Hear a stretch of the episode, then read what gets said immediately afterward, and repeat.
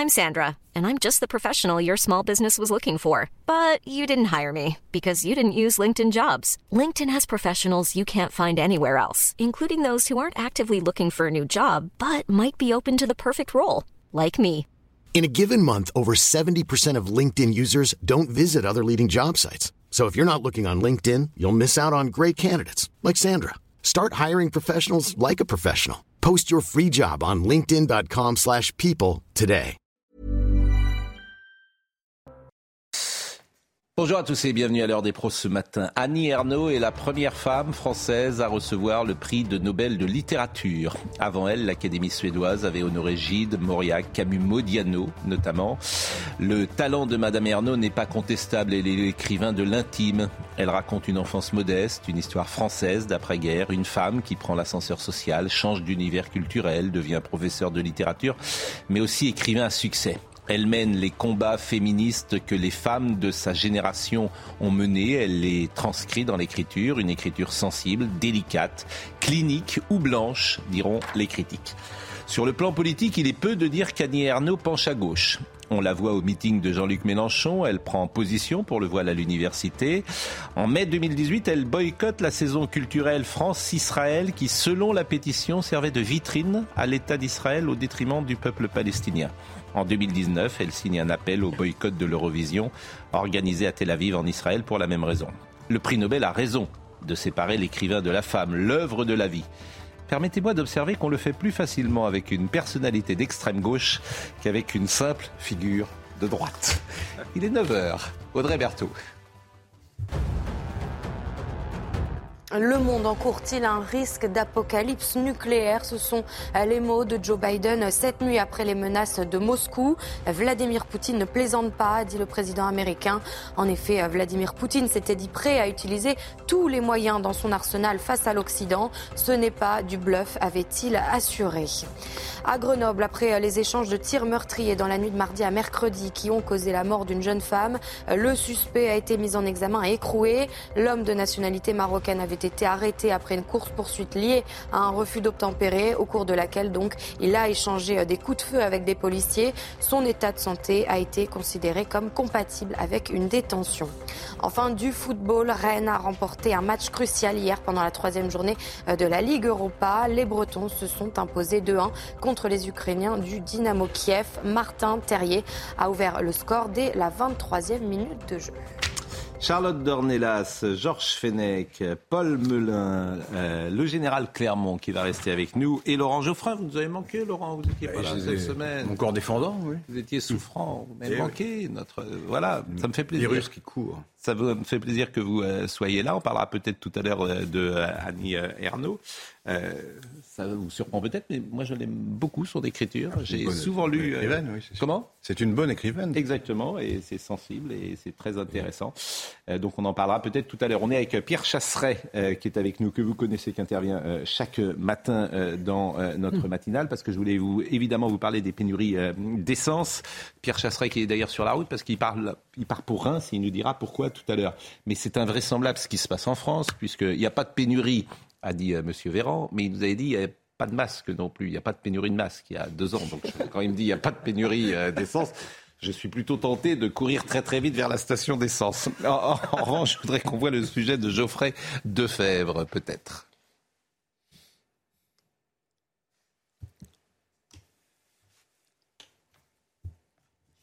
Depuis quelques jours, ces files d'attente sont presque devenues banales dans certaines régions.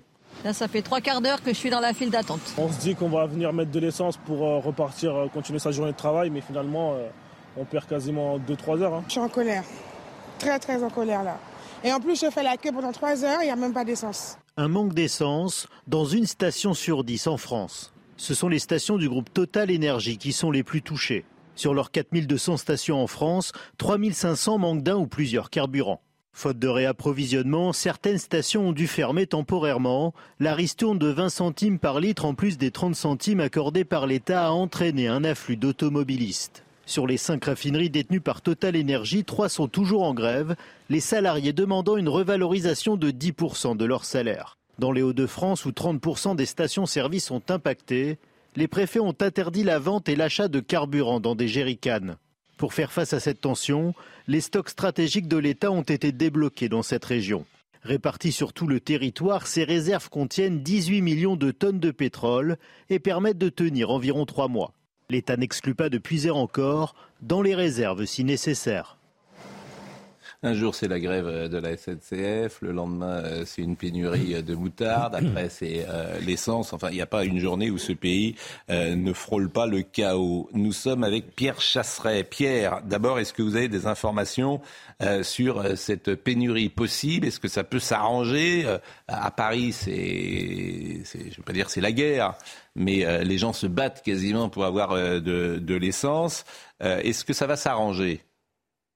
Alors s'arranger, euh, dans un premier temps, non, parce que dans les grandes villes, il y a de la tension sur la demande des carburants. C'est d'ailleurs là, Pascal, qu'on voit bien que le carburant, c'est un produit de première nécessité. En revanche, dans la France des régions, on arrive encore à trouver du carburant sans grosse difficulté. En revanche, on le paye plus cher. Et ça va être ça le problème. Parce que cette tension qui existe aujourd'hui sur le carburant, Pascal, on va la retrouver à la fin du mois. Je rappelle quand même, dans la nuit du 31 octobre au 1er novembre, L'aide gouvernementale va être réduite de 20 centimes par litre. Et du côté Total, son aide va aussi être, euh, euh, être raccourcie. Donc on va se retrouver avec une augmentation dans la nuit du 31 octobre au 1er novembre de 30 centimes sur les carburants. Les Français vont tous vouloir faire pareil, évidemment, moi le premier, faire le plein avant, au moment où les tarifs sont les plus avantageux. Donc là, on est sur une répétition grandeur, nature de la pénurie qui risque de s'installer sur la dernière semaine du mois d'octobre. Avec des effets pervers, donc des ristournes, les ristournes de l'État et les ristournes de Total. Bon, là, vous êtes euh, parti pour Reims, et ça, c'est très intéressant parce que personne ne parle du sujet dont vous allez parler à l'instant. Il se trouve que ce qu'on appelle les zones à faible émission, les voitures CRIT R 3, 4, 5 et non classées vont bientôt être interdites de circuler au maximum le 1er janvier 2025. Mais ça peut être bien avant. Et ces véhicules sont tous des véhicules diesel d'avant 2011. C'est une bombe à retardement que le gouvernement d'ailleurs euh, ne sait pas trop, euh, trop comment gérer, parce que des gens qui ont des voitures de plus de 10 ans, il y en a des tonnes, et euh, ces voitures ne pourront plus circuler. Par exemple, à Lyon, à Paris, déjà, les villes ont annoncé leur intention d'aller plus loin et d'interdire davantage de véhicules. C'est combien d'habitants qui sont concernés? C'est combien de villes? Parce que ça, c'est une vraie bombe à retardement. Ça peut être pire que les gilets jaunes d'il y a trois ans. Ça, c'est gilet jaune puissance 10, euh, Pascal. C'est plus qu'une bombe à retardement, c'est pire encore que ça. C'est un automobiliste sur deux qui va se voir interdit de circuler dans 47 agglomérations françaises, des agglomérations de plus de 150 000 habitants. Et j'insiste bien, pas les villes, les petites villes autour aussi. Le premier déplacement qu'on fait avec 40 millions d'automobilistes, et puis les équipementiers automobiles, la FEDA qui s'est qui, est venu apporter son soutien aux automobilistes. C'est important parce que les professionnels, c'est 35 000 emplois du côté des équipementiers qui vont venir soutenir ce message. On va aller rencontrer les élus, les automobilistes et essayer de déminer cette bombe. Franchement, je pèse mes mots, Pascal. Là, on est sur un sujet qui va être au 1er janvier 2025 et bien avant une vraie bombe à retardement social. Si l'État ne prend pas conscience de la nécessité de décaler dans le temps, d'aménager ces interdictions de circulation. Ça va être une catastrophe. Dans les deux premières villes de taille moyenne qui sont touchées, Reims et Rouen, c'est déjà une catastrophe. Bon, euh, Pierre Chasseret, ce qui est important aussi de dire, c'est que cette chasse anti-voiture en France depuis des années est disproportionnée, me semble-t-il. Mais surtout, les constructeurs vont plus euh, pouvoir construire des voitures thermiques en France très rapidement, ce qui fait qu'on va aller acheter des voitures thermiques en Chine je veux dire, tout ça est, comme toujours euh, avec l'État, c'est n'importe quoi. C'est n'importe quoi. Bien évidemment, pour des raisons idéologiques, c'est juste n'importe quoi. C'est pas de l'idéologie. Ah si, c'est de l'idéologie de pas si vouloir vous ne croyez pas, Si vous ne croyez pas au dérèglement climatique, dites-le. Parce que autrement, on ne sait pas de quoi on, on parle.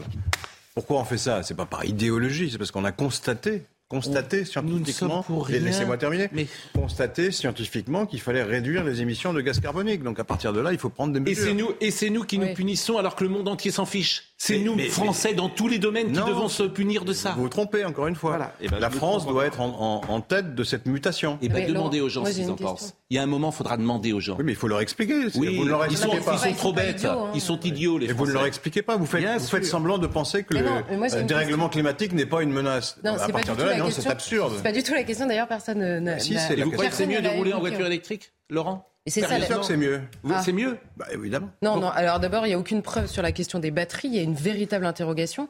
Deuxièmement, si on importe depuis la Chine, alors que la Chine est le plus, le plus gros émetteur. Et, si chaque pays se renvoie la balle, ça ne marchera non, jamais. pas du tout ça la question. Bon, laissez terminer alors. Ça, ça, retombe en permanence sur, euh, en effet, des personnes qui, par ailleurs, il y a quelques années, ont été encouragées avec aide de l'État pour acheter la voiture, qui aujourd'hui ne peut plus rentrer dans les villes. Enfin, au, au bout d'un moment, c'est toujours les mêmes qui payent à la fin. C'est surtout ça le problème. Bon, on ne va pas régler ce problème. On en a parlé 50 millions de fois. Merci en tout cas, Pierre Chasseret. Il faut présenter un plan alternatif plus intelligent à ce moment-là. Mais il ne faut pas dire euh, euh, on est contre toutes les mesures qui sont prises contre le réchauffement climatique. Ben, non, mais là, c'est le problème. Vous-même, vous, il y a une contradiction complète là dans, dans Mais le problème, c'est parce que vous pensez que les voitures thermiques euh, vont lutter contre le réchauffement climatique. Vous êtes sérieux C'est un ensemble. Vous êtes, sérieux C'est un ensemble. Oui, je suis sérieux. Bah écoutez, c'est aussi sérieux que la plupart des gouvernements du monde qui pensent la même chose. Non, pas tous.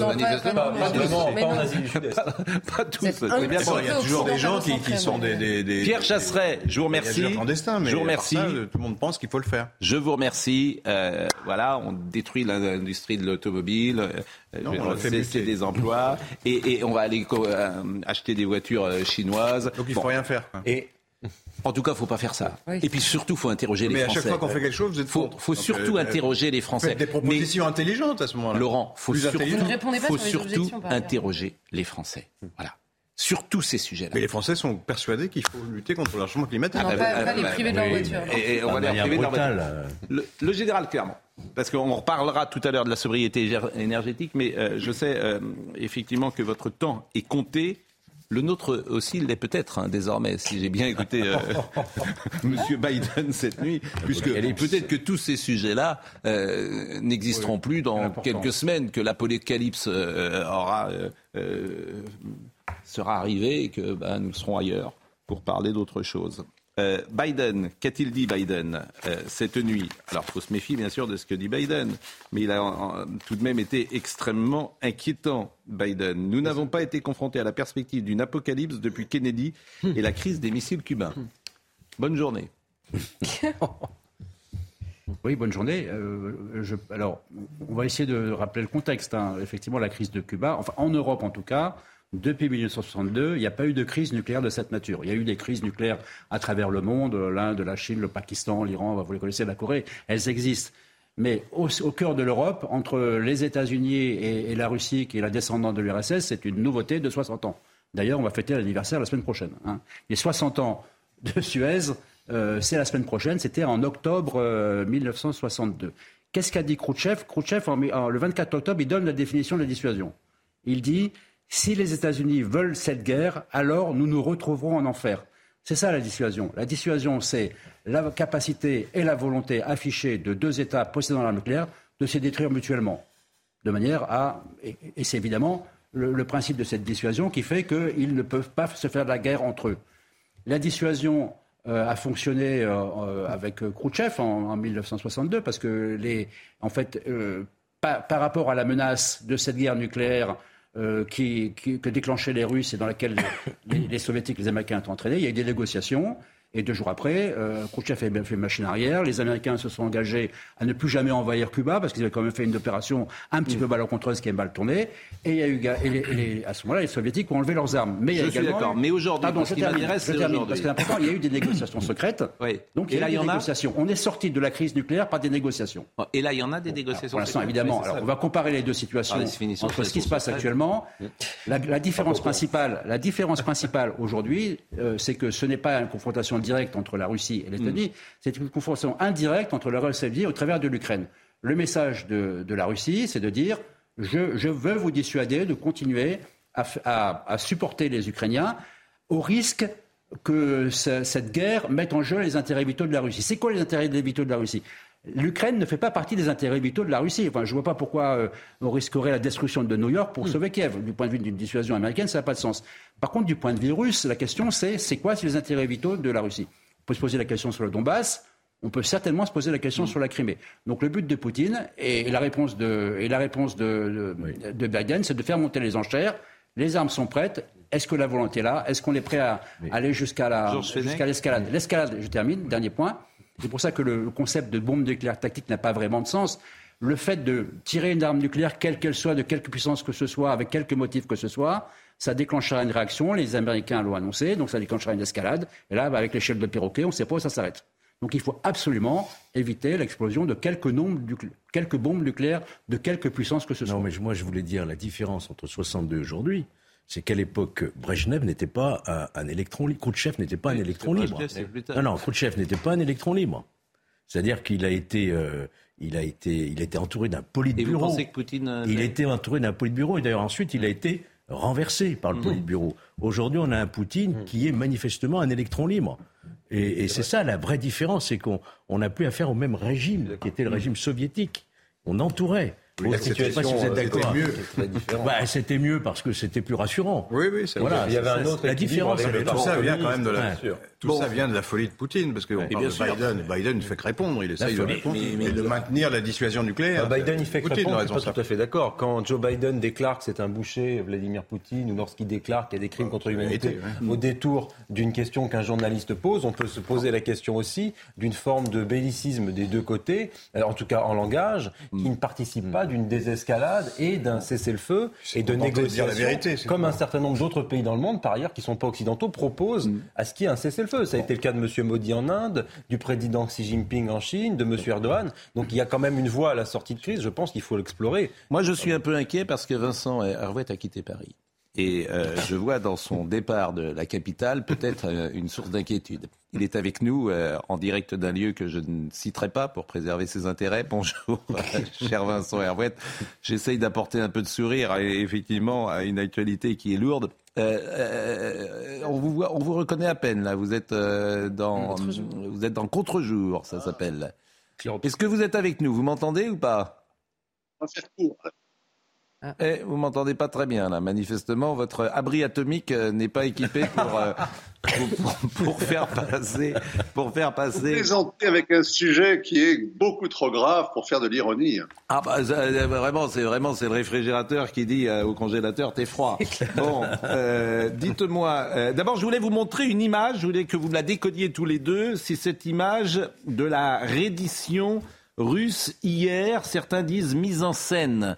Euh, on voit euh, effectivement les caméras très proches euh, des soldats russes, on voit des gens qui sont arrêtés. Alors on, va aller voir ces images. Et je voulais savoir si ces images entre guillemets, et pardonnez-moi l'expression, sont bidons euh, c'est si elle relève de la mise en scène ou si euh, vraiment. Euh, alors c'est des images diffusées par la chaîne ukrainienne. Moi je me méfie bien sûr toujours. Vous voyez le drapeau blanc des Russes qui arrivent et qui en fait se, rendent.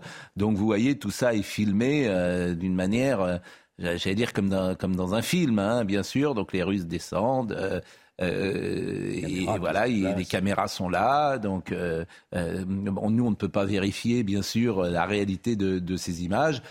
Les images de propagande, ça a toujours existé depuis toujours. J'imagine l'impact qu'elles ont si elles sont diffusées sur les grandes chaînes ukrainiennes. mon général, comment vous décodez ces images qui ont été produites hier?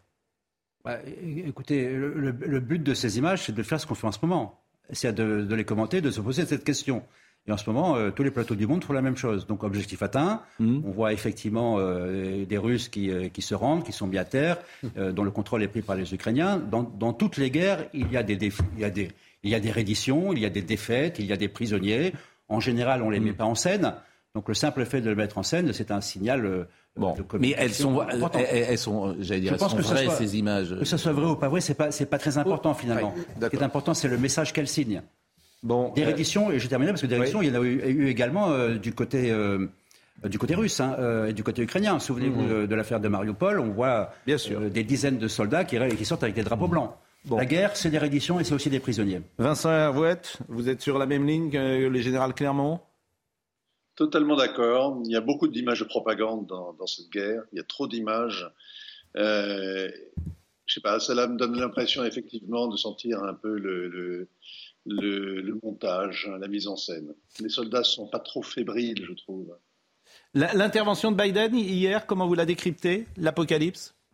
Bah, Écoutez, on a, on a un président qui n'arrête pas d'agiter euh, la menace, euh, qui dit qu'il faut le prendre au sérieux, qu'il ne bluffe pas. C'est Poutine. Nous avons maintenant un autre à Washington qu'il dit qu'il n'y a pas de bluff hein, et que l'apocalypse est possible. Alors, à qui euh, est-ce que Biden euh, parle pour, euh, pour Moscou ou est-ce qu'il parle pour nous? Toute la question est là. c'est très difficile de savoir s'il s'appuie sur des informations, s'il y a quelque chose qui a changé, par exemple, dans, la, dans le dispositif russe, ou si c'est simplement une estimation, une évaluation. Comme on a à Washington un président qui est lacunaire, pour pas dire euh, souvent absent, et qu'on a à Moscou un homme qui ne donne pas l'impression d'être totalement dans la rationalité, on est dans un moment qui est effectivement très inquiétant. J'ajoute à ça que si Saddam Hussein avait eu l'arme nucléaire, si Kadhafi avait eu l'arme nucléaire, si Noriega avait eu l'arme nucléaire, si, euh, je sais pas, Duvalier avait eu l'arme nucléaire, si successions, toutes ces représentations successives du mal aux yeux des Américains nucléaire, avaient eu l'arme nucléaire, il serait toujours en place. Électron libre, euh, disait euh, tout à l'heure euh, Georges Fenech, vous validez Pour Poutine? Non, oui, je valide bien sûr ce que dit M. Monsieur Fenech. vous savez, le, Kremlin, il y a toujours eu des soviétologues, il y a toujours eu des criminologues.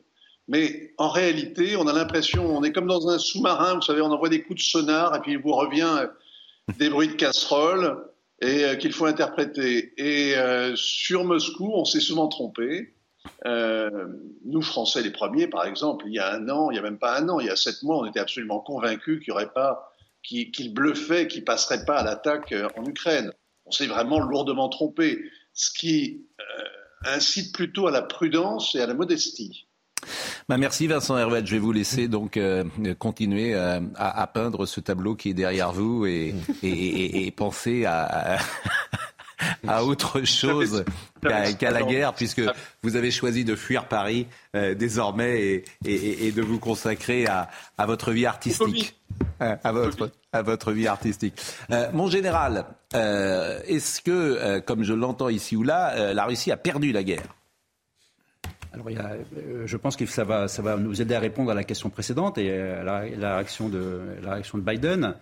Euh, les Américains ont défini les conditions dans lesquelles euh, une arme nucléaire pourrait être, l'emploi pourrait être considéré par les Russes. On parle au conditionnel, hein. pas pourra, pas sera, mais pourrait. La dissuasion, le nucléaire, c'est toujours de l'ambiguïté, c'est toujours du doute. Le but, c'est de rentrer dans la tête de l'autre en lui mettant du. J'entends bien, mais je réponds. Donc je réponds à la question.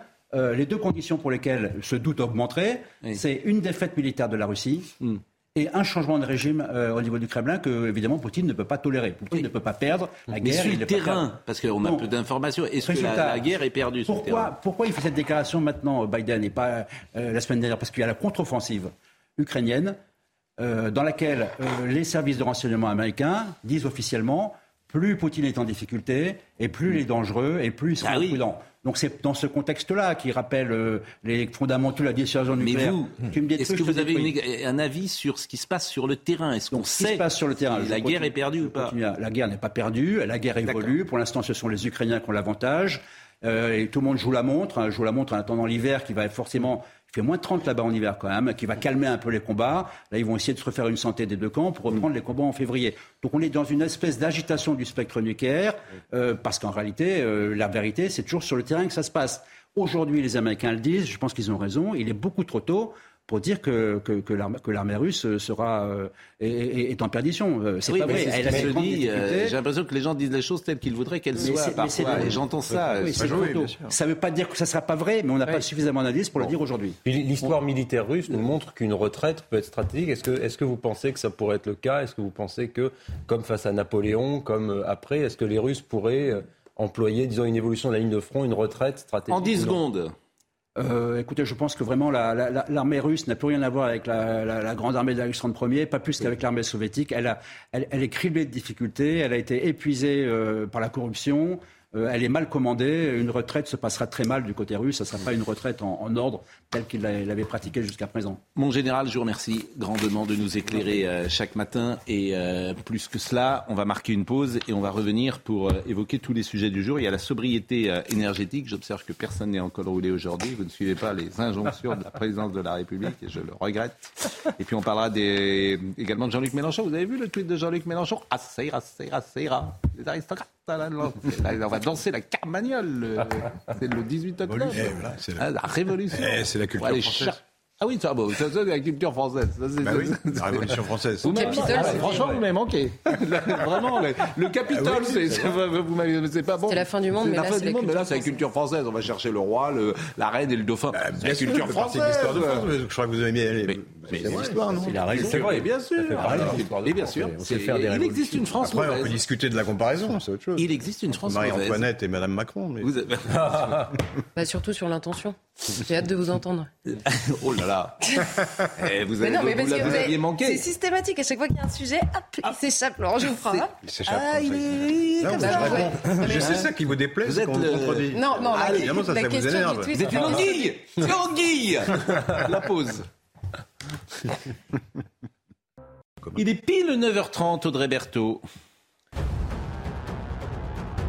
Dans l'Oise, on vous en parlait euh, hier, des adolescents agressés un de leurs camarades en situation euh, d'handicap. Les quatre agresseurs de 15 ans ont été placés en garde à vue dans le cadre d'une enquête pour violence euh, aggravée. La victime s'est vue délivrer deux jours d'ITT.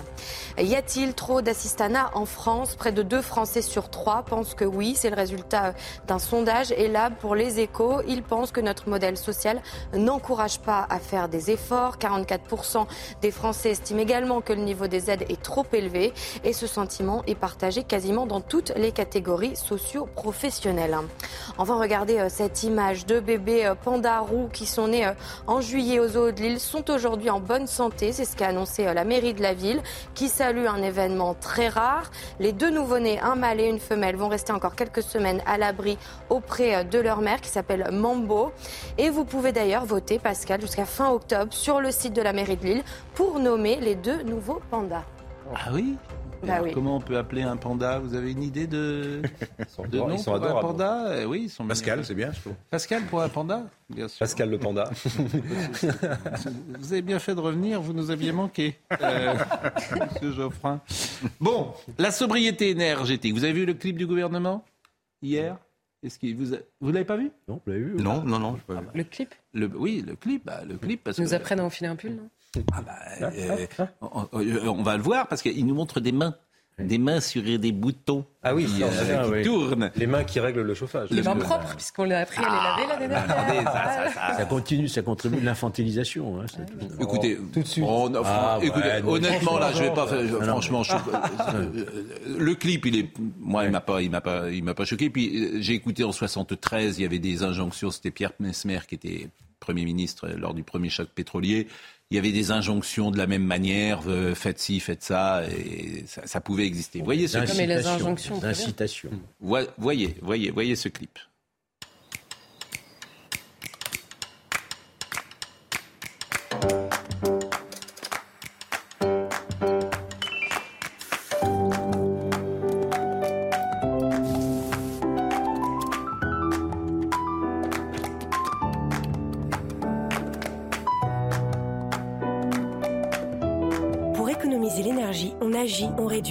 Geste compte. Je baisse, j'éteins, je décale.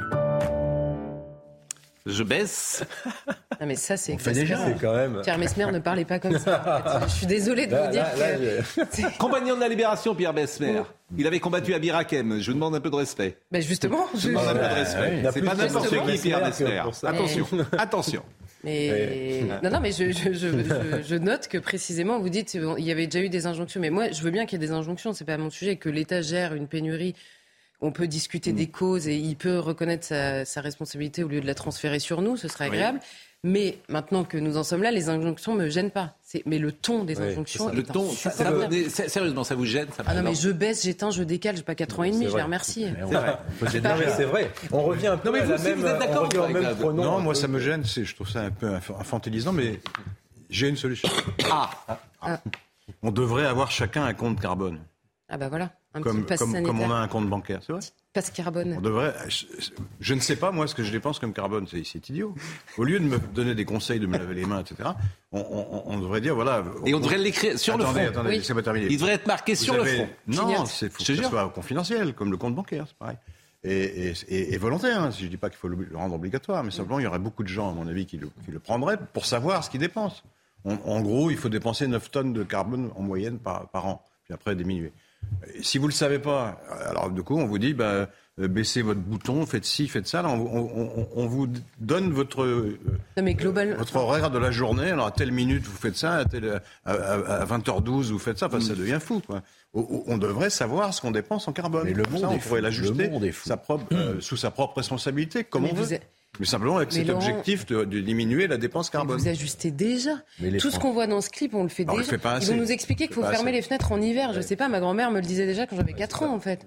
Oui, oui non, parce que c'est vrai que c'est plus agréable de vivre par 22 degrés que par 19. Il faut, faut, être honnête, c'est plus agréable. Enfin, ça tient bah, pas moi, précisément, chez moi, on me disait bah, tu mets un pull de plus. Bah, voilà. Ça tient pas compte je suis désolé. mais les gens ne le font pas. Donc, euh, subi d'un certain nombre de gens. Oui, mais je trouve que si on avait ce compte carbone, on ne serait pas obligé de donner tous ces conseils ridicules. Mais si les gens Chacun pourrait ajuster sa consommation selon son souhait. Si, il y a beaucoup de gens qui le feraient. Mais de, fermer les lumières, enfin, on a été élevé dans cet esprit-là. Nos parents nous disaient éteins la lumière. C'est pas Versailles. Voilà. Pas Versailles. C'est pas Versailles ici.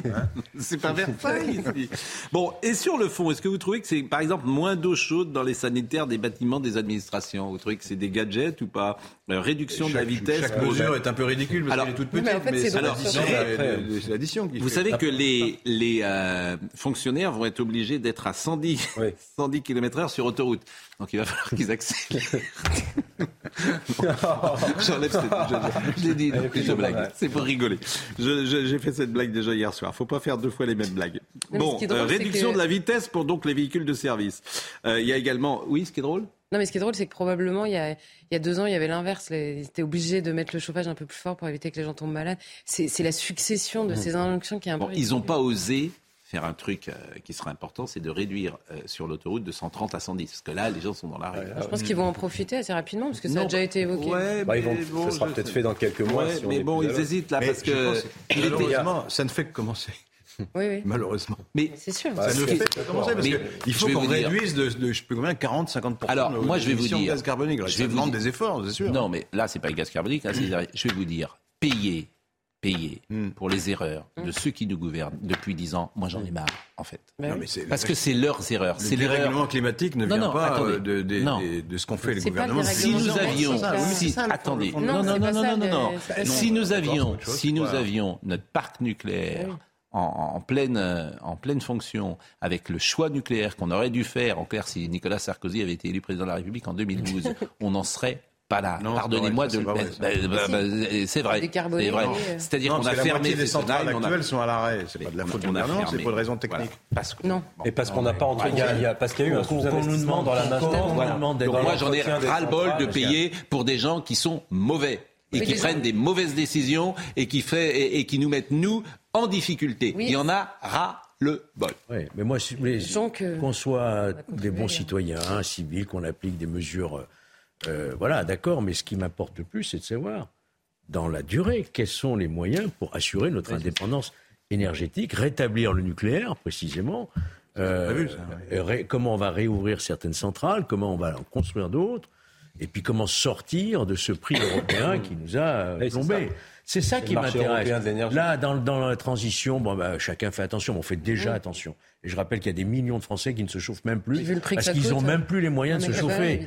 Donc tout ça, c'est des coups d'épée dans l'eau. Ce qui est important, oh, ça existe déjà votre truc, hein Voilà. Oui, ça existe. Oui. Bank Only One, Bank Only One, ça existe, euh, qui calcule votre empreinte carbone. Voilà, c'est ça. Mais il, y a, beaucoup de gens qui le feront. Bien sûr, c'est pas du tout une utopie, ça existe. Oui, ça existe. Il y a des villes qui le font. Ça. Après, il faut le généraliser, c'est ça. Bien sûr, généralisons. Après, le fait qu'il y ait un certain nombre de mesures là, qui soient proposées par le gouvernement, qui s'adressent aux administrations publiques ou aux entreprises, moi, ça me choque pas plus que ça. C'est quand ça touche, si vous voulez, aux particuliers. Je veux dire, ça fait quand même euh, deux ans qu'on a vécu sous euh, le régime de la pandémie et qu'un certain nombre de, de comment dirais-je, de comportements humains, civiques ont été dictés par euh, des règles, des plaquettes, des formats de communication un peu comme celui-ci. C'est quand même un mauvais souvenir de voir revenir M. Véran, qui le même M. Véran va maintenant passer de docteur S-Covid à docteur S-Énergie et expliquer aux gens à quelle heure faut-il faire leur machine à laver, à quelle heure faut-il, à combien faut-il se chauffer. Et effectivement, les gens vont être reconfinés chez eux, et pour d'autres nouvelles raisons. Et j'ai peur qu'on entre, si vous voulez, dans quelque chose de cyclique qui va continuer d'année en année avec encore d'autres prétextes. Et je, et je me désole d'une forme d'habitude sociale, d'habitude civilisationnelle de ce pays à accepter et à encaisser encore jour après jour ces mesures. Et parce que les gens, ils acceptent de la servitude volontaire. L'Élysée prévoit une hausse de son budget de 5 millions euh, d'euros en 2023, soit une hausse de 4% sont les déplacements de, du président. Sur le, but, mmh. oui, sur le budget. Ça vous fait rire, hein diplomatique. Donc l'Élysée prévoit une petite hausse. Nous, on va baisser, mais l'Élysée, ben, un petit peu, mais c'est pas grave. Vous êtes effédiste. Mais je suis pas effédiste. Il y a déjà eu beaucoup de travaux qui ont été engagés à l'Élysée. On a refait la salle des fêtes. C'était rouge depuis Napoléon III. Mais ils ont fait quelque chose, on croirait que c'est encore en travaux. Le temps d'éclairage. C'est pas joli. Le temps d'éclairage avant ou après les matchs sera réduit de 50% pour les compétitions en journée et de 30% en soirée. Bon, je sais pas ce que ça veut dire. Pendant qu'on aura de la neige en Arabie Saoudite, non. Et il y aura de la neige en Arabie Saoudite. Oui. Tout, tout le monde comprend que voilà, c'est pas, c'est pas ce qui va changer. Mais grâce à tout ça, le réchauffement climatique va s'arrêter sur l'ensemble de la planète. Parce que nous, les Français, on va éteindre la lumière à 10 Ça, c'est un mauvais argument, encore une fois. enfin, on est responsable d'un pour cent des émissions de gaz Les Français ne le font pas et les autres ne savent bien qu'il faut donner l'exemple. Je suis pas sûr qu'on va donner l'exemple aux Chinois. On va pas se faire acquérir. Parce que les économies qui sont Qu'on prenne des vraies mesures pour l'écologie, mais pas ça. Qu'on prenne des vraies mesures, qu'on relocalise les activités productives en France, qu'on réindustrialise notre pays, qu'on fasse baisser le libre-échange dans le monde qui, lui, produit du dérèglement climatique, qu'on pose la question de la démographie. Il y a plein de sujets écologiques qui sont absolument fondamentaux. Mais pourquoi ne le traite-t-on toujours que par le petit bout de la lorgnette, à savoir euh, les espèces d'éco-gestes à 3 francs 6 sous et euh, cette espèce de préchippation éco-citoyen Parce que c'est une partie du problème. Non, mais, c'est en fait, je en fait, que c'est une partie Voilà, c'est toujours pareil. Non, la consommation d'essence n'est pas infinitésimale. Oui, mais bah, en France, il y a 40 millions d'automobilistes. C'est une partie importante des émissions de gaz. Ce qui est vraiment désolant, c'est euh, tu peux multiplier. mais ce qui est désolant, c'est que vous ne prenez pas en compte le, la réalité euh, ah, physiologique et physique de cette affaire. Mais il ne faut pas se faire traiter de climato-sceptique parce qu'on doute de la méthode. Vous dites, vous dites, en plus, vous dites ça n'empêche rien. Mais si sur la question, quand Paul vous dit euh, la question de la, de la, relocalisation, de la délocalisation, je suis désolé, notamment les normes tatillonnent sur la question de l'écologie réfléchie individuellement sur les entreprises, les ont poussées à partir dans des pays où elles le sont moins. Donc si tout ça est lié, ça n'est pas réfléchi en gros. Ah, il faut baisser les normes, mais si on baisse les normes, ça fera plus d'émissions de il gaz. Il pas, c'est pas la question de baisser les, normes, c'est simplement de réfléchir la chose, de, d'inscrire la France dans le monde. Nous ne sommes pas au, volant de notre voiture entre notre domicile et le travail. Nous ne sommes pas responsables de, euh, du réchauffement de la planète. Et Pardon, ça, ça permet même à l'État de se dédouaner en expliquant, comme vous le dites eh très justement, que le Français moyen qui prend son véhicule diesel pour aller travailler Autre sujet. 20 km est responsable de la couche d'ozone. Là où les grandes compagnies pétrolifères. Vous pensez que les, émissions de CO2 sont responsables du changement climatique C'est que vraiment il y a quelque chose qui, hein Si vous pensez vraiment que les émissions de CO2 sont responsables du changement climatique. Ben, c'est ce que tous les scientifiques disent en tout cas. Bon, si vous pensez le contraire, euh, il faut être contre tout, là, toutes Mais je suis contre rien du tout. Je dis que tout ça ne sert, tout ça ne sert à rien. Voilà. mais, je vous laisse la responsabilité de votre incroyance en matière de réchauffement climatique. mais je ne dis pas ça. Vous caricaturez ce que j'ai dit. Je ne dis pas ça. Mais c'est pas logique un peu aussi. C'est-à-dire que j'en profite pour le ton là depuis quelques jours. C'est exactement on retrouve le même que pour le Covid. Donc à l'époque, on allait tuer des gens. Là aujourd'hui, on va tuer la planète. Je note qu'on a beaucoup insisté sur la responsabilité des dirigeants, notamment sur la question nucléaire. Élargir élargissons cette responsabilité au monde médiatique. Parce que, pardon, mais sur les alternatives politiques, sur la question du nucléaire en particulier, les prêcheurs dans les médias étaient eux aussi diabolisants pour n'importe qui euh, euh, euh, proposer un, autre message. Donc il y a les responsabilités politiques, évidemment, vous avez raison, on paye tout en même temps. Mais franchement, la responsabilité médiatique est énorme sur tous ces sujets. L'espace médiatique, on en a eu un exemple hier, Charlotte, je l'ai dit tout à l'heure, Annie Arnaud a, vraiment beaucoup de qualités euh, littéraires, mais personne n'imaginerait. Welbeck, par exemple, il pourrait avoir le prix Nobel, mais c'est un réactionnaire, il ne le sera jamais.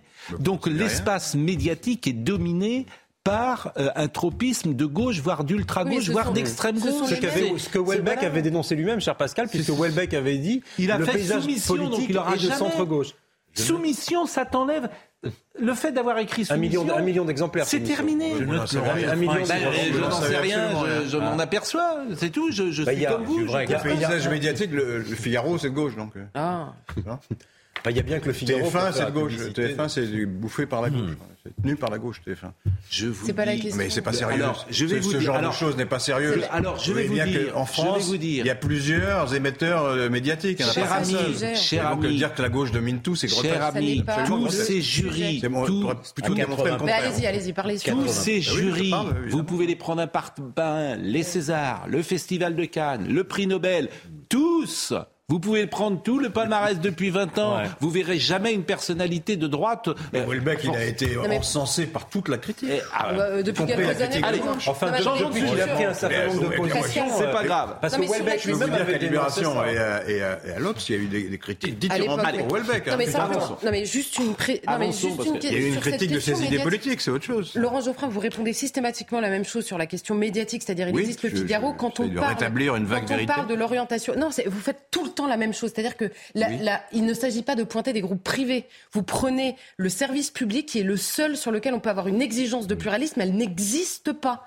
Et vous ne pouvez pas prétendre le contraire, oui, c'est bah, impossible. Euh, quand vous dites le paysage médiatique, c'est tout le monde, c'est pas seulement ah, le public. Bah voilà. Mais non, je ne peux pas exiger des moi, groupes privés qui changent de ligne. Non. J'entends. Vous dites le paysage médiatique est dominé par la gauche. Je dis c'est pas vrai. Le, le seul, allez, allez euh, sortez de Paris, vous allez voir que partout un, vous ne captez, dans les écoles vous de. Allez voir à l'école des journalistes et vous allez voir. Allez voir. Ne répondez pas. Et Welbeck l'avait dénoncé. On a eu 50 fois cette décision. Vous êtes le hamster dans sa roue. 80% des journalistes sont à gauche. Le service public aujourd'hui, France Télévisions, tous les soirs, je zappe. Ça s'appelle du militantisme oui, sur les mêmes sujets. C'est de la propagande. Mais parce que vous êtes très très très à droite, alors évidemment tout vous paraît, on est pas très, paraît biaisé, tout vous paraît biaisé, voilà. On est évidemment. Quand on ne pense pas comme vous, on est, on domine. Bah, J'écoutais, je vais la citer, j'écoutais Laure Adler hier. Oui. expliquer que les entreprises euh, qui font des profits, qui connaissent rien du tout à l'économie, évidemment, elle connaît rien du tout. Donc elle, ouais, la, elle, elle, porte la parole démagogique sur ah les entreprises doivent autant donner que les particuliers, mais elles en elles donnent déjà beaucoup les entreprises. Elles donnent, oui, elles donnent déjà beaucoup, mais bon, peu importe. Non mais c'est que Laurent n'a jamais été Peu importe. On a eu juste que Laura Adler, elle est un contradicteur et ce serait parfait. Oui, peu Le problème c'est qu'il n'y a pas de contradicteur sur le service public. En tout cas, le chroniqueur économique de France Inter, il est libéral. Il est pas... Bon, en tout cas, je ne sais pas si je suis très à droite. Mais, euh, je ne sais pas si je suis très à droite, mais il n'y a que vous qui parlez. Bon. non, il y a que moi qui réponds. C'est ça la différence. Bon, la tenue traditionnelle à l'école. Voilà un bon sujet. Ah. Ça n'existait pas, ça. Traditionnel, Berrichonne les, les, les, tenues traditionnelles à l'école, les tenues religieuses. Ça, ça n'existait pas, bien sûr. Interdit. Oui, mais ça n'existait pas surtout avant. C'était le déni. Mais il n'y en a pas. Et puis alors maintenant, le réel. dit ça, moi. Mais, si, mais arrêtez non. de. Est-ce que vous pouvez vous taire 5 minutes Le ministre de l'Éducation nationale lui-même le nie il y a encore deux semaines. Enfin oui, bon, on nous explique. Non, il n'a pas nié, il a minimisé. Oui, ah bah, Soyez gentil, Laurent. Même chose, hein. Je me tais, d'accord. Je... Bon, taisez. venir. Est-ce qu'on peut mettre du scotch sur la bouche de Laurent? Euh, Vous voyez ce sujet de Stéphanie Rouquier, parce que c'est très intéressant, évidemment, ce qui se passe à l'école. Là, le réel saute aux yeux de tout le monde. Fin septembre, dans ce lycée de la Seine-sur-Mer, quatre élèves sont arrivés en camis, une tenue traditionnelle musulmane, pour faire la photo de classe. Une enseignante voyant la scène leur a demandé de se changer pour refaire la photo. De nombreux parents d'élèves réagissent à cet incident. Ben, je pense que c'est pas c'est pas adéquat au, au, lycée. Voilà, on devrait pas. C'est laïque normalement. Oui, ça choque un peu quand même. Les quatre élèves ont posté la vidéo sur les réseaux sociaux et expliquent que c'était une blague. Une plaisanterie qui relance le débat sur le port des signes religieux au sein de l'établissement. S'ils laissent rentrer les gens avec des croix, ben, pourquoi on n'aurait pas le droit de venir en camis, par exemple avec le voile et tout, ou montrer notre signe religieux? Enfin, Je trouve que c'est injuste un peu. Bah, moi perso, moi je, moi, je l'aurais pas fait. C'était pour délirer. Ça, ça, peut passer, c'est pour délirer. Je pense que chaque personne pour, devrait venir comme il le souhaite euh, au lycée. Le rectorat salue la réaction rapide et adaptée de l'enseignante. Après discussion avec les élèves et leurs parents, aucune sanction n'a été prononcée à l'encontre de ces lycéens. La solution, c'est l'uniforme. Rétablir l'uniforme dans les établissements scolaires. On n'aurait plus. À l'imposer, parce qu'il n'y en a jamais vraiment eu. Parce que là, c'est encore un sujet qui a été totalement nié. Pardon, Laurent Geoffroy. Mais qui pas du tout. Si. Laurent, et, et, et il me parle. Mais... Non, mais c'est vrai, de, depuis le, le, rapport de Aubin, vous vous souvenez, depuis 2004, on a nié ce phénomène. Et aujourd'hui, il nous explose en pleine figure. Bon. À tel point que le, le ministre actuel nous dit euh, il va nous donner des chiffres. On va, on va avoir des chiffres officiels au mois d'octobre. Combien d'incidents sur euh, le, port de signes religieux. Moi, ce qui est vraiment inquiétant, c'est ce que j'entends des jeunes, vous avez entendu comme moi. C'est-à-dire qu'eux, ils considèrent qu'il n'y a pas de problème, on peut s'habiller comme on veut. Pourquoi la croix hein, et pas ceci et pas cela Donc la laïcité est en train de, devenir un concept creux pour la jeunesse d'aujourd'hui.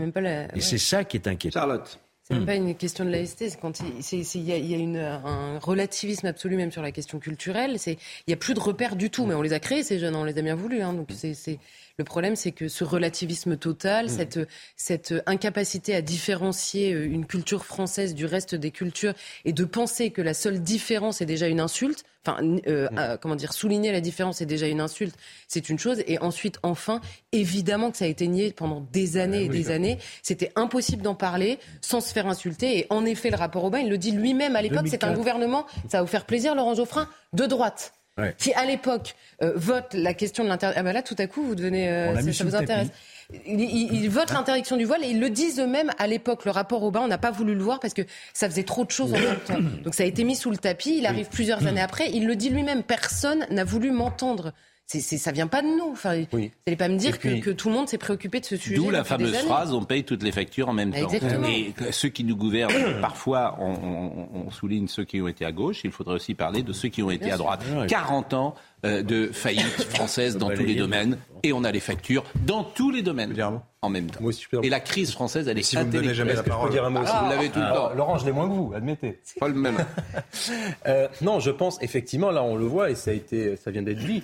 Par exemple, les services du ministère de l'Éducation, ce sont eux qui ont remonté l'information de la multiplication exponentielle des tenues islamiques traditionnelles à l'école euh, au ministre qui lui-même les a niées longtemps. Et puis après, il y a eu des papiers, notamment un papier dans le Figaro. Et progressivement, les choses ont commencé à prendre un peu d'ampleur. Et il a accepté à peu près le réel alors qu'il le minimisait odieusement depuis un certain nombre de mois. Mais qu'est-ce qu'il y a derrière cela? Il y a une volonté d'affirmation culturelle, civilisationnelle, la volonté d'ériger un contre-modèle culturel et civilisationnel à un modèle qui est jugé peut-être pas suffisamment attractif, voire contesté ou contestable, qui est celui de la laïcité, et derrière celui de la France. Et donc on n'est pas sur un petit sujet. derrière ce petit sujet-là, il y a une multitude d'autres petits sujets qui, mis tous ensemble, mis bout à bout, montrent bien qu'effectivement la culture française est contestée, qu'elle est dévalorisée, qu'elle est attaqué et qu'aujourd'hui, eh bien ça, c'est le symbole visible de cette contestation qui va aller croissant. Et je rappelle par exemple que le burkini est autorisé dans les piscines rennaises. Et grenobloises. Grenobloises. À Rennes, oui. Pas grenobloise, ça a été cassé. Mais non, mais parce que c'est des mairies socialistes, c'est tout. Donc, euh, comme on ne défend pas. Quand vous dites on sous-estime tout ça, il y a une partie de la gauche qui a sous-estimé, c'est vrai, il n'y a ah. aucun doute. Une partie. Ça, vous avez je, vais, je vais prendre un exemple qui m'est personnel. C'est moi qui ai publié le premier appel contre le voile en France, le premier. Et c'était en, dans les années 90, euh, après l'affaire de Creil. Vous vous souvenez ça? Il y a eu un texte de Tello, Badinter, euh, mmh. Finkielkraut, etc. C'est moi qui l'ai publié en une de l'Observateur. Donc on ne me dise pas que, que, tout le monde a sous-estimé. Non, moi, je n'ai pas sous-estimé. Excusez-moi de parler de moi, mais, ça, m'intéresse. Et j'ai toujours... Attendez, et, et je, je vous signale que la France est le seul pays du monde, la seule démocratie du monde qui interdit le voile à l'école. C'est pratiquement mm. le seul. Hein. Donc mm. on n'est pas non plus totalement nul dans ce, dans, ce domaine de, du respect de la laïcité. Je vois le, le, le fait divers là en question, euh, enfin, le. Bon, bah, ils, ont, changé, ils n'ont pas pris la, photo, les, parents ont protesté, le rectorat a dit oui, la prof a eu raison de protester. mais ils ont quand même réagi. Ils vont pas mettre les gens en prison. Simplement, il y a quand même une, une, réaction, une résistance. Il y a une loi, elle est appliquée, grosso modo. Donc tout va bien. Pas assez. Tout va bien. Mais non, mais c'est parce que vous, vous, vous, êtes, vous êtes dans le Welbeck, là. Vous êtes dans la, c'est la soumission. Les musulmans dominent la France. C'est ça votre truc. Non. les, musulmans sont au pouvoir. Non, on veut protéger l'école. pendant que vous vous excitez sur le voile, vous encouragez l'immigration. Donc. Euh, on veut simplement protéger notre identité culturelle faite sur la laïcité, c'est tout. Moi, je suis très laïque. pas pour une soumission. Je suis aussi laïque que vous. La pause. Ah pardon. Mais vous me respectez pas, c'est pas, possible, quoi. respect, respect, Pascal. La pause. c'est bien, nous sommes toujours à l'heure aujourd'hui. Il est 10h, Audrey Berthaud. Les stations-service sont toujours euh, prises d'assaut. Le mouvement de grève dans les raffineries dure depuis euh, une dizaine de jours. Ajoutez à cela la remise sur le carburant chez Total. Résultat, 15% des stations-service sont à sec. Il faudra donc vous armer de patience encore aujourd'hui pour faire le plein. Euh, la France pense à envoyer 12 nouveaux canons César à l'Ukraine. Emmanuel Macron l'a annoncé hier. Ces pièces d'artillerie française étaient destinées au Danemark. Finalement, la France envisage d'envoyer ces canons César aux Ukrainiens. Depuis le début de la guerre, notre pays a déjà livré 18 canons César. Enfin, Joe Biden efface toutes les condamnations fédérales pour simple détention de cannabis. Personne ne devrait être emprisonné pour avoir simplement consommé ou possédé euh, du cannabis, a-t-il estimé. Il appelle les gouverneurs des États à suivre cette voie et à gracier les personnes condamnées pour un simple délit de détention de cannabis. Audrey, à 9h30, vous nous parliez de la naissance de deux petits pandas. Est-ce que vous avez des nouvelles de ces pandas depuis 9h30 et est-ce que vous avez également des noms qui sont euh, proposés euh, Ils vont toujours très bien. Pour les noms, je vais faire un petit sondage dans la rédaction et je vous, vous dirai à 10h30. Ah bon, d'accord. J'aimerais bien que vous nous donniez s'il y a des noms qui ont déjà été donnés. Euh, nous recevons Laurent Oberton, que vous connaissez peut-être parce que son nom est connu. Euh, il avait écrit était-ce un ouvrage prophétique? Je ne sais pas. La France orange mécanique, c'était en 2013. En tout cas, l'expression a fait florès, la France orange mécanique. Et là, vous publiez, alors c'est un roman qui, évidemment, est un roman à clé, euh, toujours. C'est quoi l'histoire, au fond? C'est la mort d'une civilisation, la mort d'une société, l'effondrement d'une France avec des communautés qui s'affrontent? C'est ça la thèse? C'est à peu près ça, oui. C'est un effondrement, une descente de police dans une cité donc, qui, va, euh, qui va dégénérer. Un policier va perdre son sang-froid il va tuer euh, des jeunes trafiquants, la cité va s'embraser, les autres vont suivre, et l'État en trois jours va, s'effondrer. Donc c'est un petit peu 2005 euh, au carré. Bon, euh, je rappelle quand même que vous êtes essayiste, vous êtes journaliste, vous avez fait un travail sur de criminologie, sur les médias, sur le multiculturalisme et la vraie question au fond que posent nos sociétés. Et c'est pour ça qu'il faut savoir si on est pour l'intégration, pour l'assimilation ou pour le communautarisme. Est-ce que sur un même territoire, des sociétés multiculturelles, une société multiculturelle peut vivre. Voilà. Et je me souviens avoir lu un papier de Pierre Brochant euh, dans le Figaro il y a quelque temps qui disait ça n'arrive jamais. Hmm. C'est-à-dire que euh, le, multiculturalisme, hmm. c'est une belle idée, euh, mais ça ne marche pas. C'est-à-dire qu'il y a toujours un moment où les communautés s'affrontent et il y en a une qui gagne sur l'autre. Ça ne peut pas cohabiter l'une à côté de l'autre. C'est ça, au fond, la question qui est posée parfois à notre société. Et moi, je n'ai pas la réponse à cette question. Sinon que l'histoire nous montre que le modèle assimilationniste est peut-être plus efficace pour vivre ensemble que euh, d'avoir des gens qui ne partagent pas les mêmes valeurs, si j'ose dire. Oui, enfin, je pense assez largement des questions de quantité. Euh, on peut assimiler à dose homéopathique, euh, à mon avis, sans trop de problèmes. Mais là, on parle plus de, on parle plus de, petits chiffres, on parle de millions d'individus, de cultures très euh, différentes. Et la grande majorité sont assimilés ou en tout cas intégrés. Une, majorité des immigrés ne pose pas de problème. Une grande majorité même. Oui, non, une majorité. Une grande majorité, je ne sais pas, je reste assez prudent. Mais la majorité des problèmes de délinquance de ce pays euh, est le fait d'individus issus de l'immigration. C'est un fait aussi. Et donc ça pose des problèmes très sérieux qui, à mon avis, sont fortement sous-estimés et minimisés la plupart du temps. Hier, et c'est intéressant parce qu'on avait une discussion sur ce qui peut se passer à l'école. Et hier, euh, d'abord, je vais vous faire réécouter le témoignage d'une directrice euh, d'école qui avait interrogé euh, Régine Delfour. Ça fait plusieurs fois qu'on l'écoute. Mais c'est très intéressant parce que c'est quelqu'un qui est sur le terrain et qui rapporte ce qu'elle voit. Les jeunes arrivent en car avec leur, établissement. Donc euh, les jeunes filles ont retiré le voile avant de monter dans le car. Ensuite, elles remettent le voile quand elles arrivent devant l'établissement culturel. Donc on leur demande de retirer leur voile euh, quand elles rentrent dans l'établissement. Elles le retirent, elles le remettent quand elles rentrent dans l'exposition, par exemple. Clairement, on sent qu'on est dans un combat. C'est-à-dire qu'elle a préparé son truc. De toute façon, elles le font délibérément.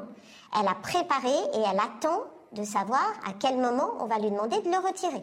Et elles le remettent ostensiblement pour montrer que, par défiance, on le sent ça aussi, hein, devant les, devant les, sur les parkings des lieux culturels, etc. On le voit très bien. Je remets mon voile et je vous regarde dans les yeux. C'est très choquant parce que normalement, les écoles sont un lieu qui doit être protégé de toutes ces interventions, qu'elles soient politiques, qu'elles soient religieuses. Euh, c'est choquant aussi parce que ça donne le sentiment qu'on instrumentalise quand même les jeunes d'une manière ou d'une autre. Euh, je pense qu'il faut aussi mesurer que les jeunes filles, elles sont sous pression des garçons. Ça, on le voit dans les établissements scolaires. Euh, je crois qu'aujourd'hui, il y a une majorité des jeunes qui trouvent ça absolument normal de porter un signe distinctif. Donc, comment est-ce qu'on va tenir? Bon, la laïcité, ça a fonctionné quand même pendant longtemps. Hein. Voilà. Mais là, ça fonctionne plus en réalité. Hein. Vous remarquerez quand même qu'en France, en 2022, cette directrice d'un établissement culturel est obligée de témoigner de manière anonyme et on déforme sa voix. C'est le pire. Hein. Ce qui est montre bien une bonne partie. Ce qui est peut-être le, c'est quand même, c'est affolant. En fait, c'est affolant. C'est-à-dire que cette dame, si elle prend la parole, elle sait qu'elle est en difficulté. C'est ça que je retiens. Moi, ça m'inquiète une société comme celle-là. En revanche, ces phénomènes sont peut-être marginaux. Euh, non, moi je ne le pense pas. On a des, chiffres pour mesurer la, délinquance en France, les violences aux personnes notamment. Euh, les coups et blessures euh, sont à leur record absolu historique. Les, chiffres du ministère de l'Intérieur, publiés par Darmanin, enfin régulièrement, les chiffres des violences sexuelles sont à leur record absolu historique. 220 par jour, 900 coups et blessures par jour. le, taux d'homicide a atteint son, seuil record depuis les attentats de 2016 on a toute une série d'indicateurs clairs, euh, et je parle que des faits constatés, les plaintes déposées, sachant que beaucoup, beaucoup de faits passent sous, les radars. Je suis gêné de dire que les homicides sur le moyen terme diminuent. Non, il réaugmente depuis pas mal d'années. Non, pas du tout. sur le moyen terme, sur 20 ans, 30 ans, le nombre d'homicides a, diminué. Renseignez-vous, les tentatives d'homicide, l'homicidité. Mais les tentatives et les homicides, c'est pas la même chose. Ah, d'accord. je parle ah, des homicides. Ah oui, c'est pas du tout. Les, non, bah, dans un cas, on meurt, dans l'autre cas, on meurt pas. Laurent, ça fait une différence. Non, ce que je voudrais dire, je n'aime pas du tout euh, les mots d'assimiler et d'intégrer. Je pense que ce sont des jeunes qui sont français à 100% qui s'habillent comme tous les jeunes, qui vont voir, qui écoutent la même musique, qui vont voir les mêmes films.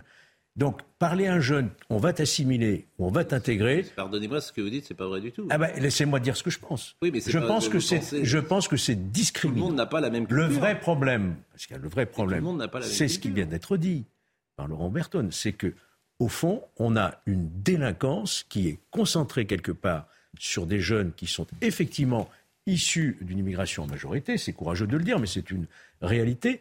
Et la vraie cause, c'est pas le problème d'assimilation, de l'intégration, c'est le problème d'une justice défaillante qui n'a pas une justice défaillante. Tout le monde n'a pas la même culture. Je ne comprends pas pourquoi vous dites tout le monde n'écoute pas les mêmes musiques. Pardonnez-moi, tout le monde n'a pas la même culture. Euh, vous allez au spectacle un peu, Pascal? Moi, j'y suis allé. J'étais voir un concert de rap à l'arrêt. Oui. Mais vous avez toute la jeunesse française. Et quand vous avez... De toutes les origines qui sont là. Mais, mais vous allez au théâtre de temps en temps Ils ne sont pas intégrés, assimilés, ils sont français. Mais vous ne pouvez pas leur dire on va vous assimiler, on va vous intégrer.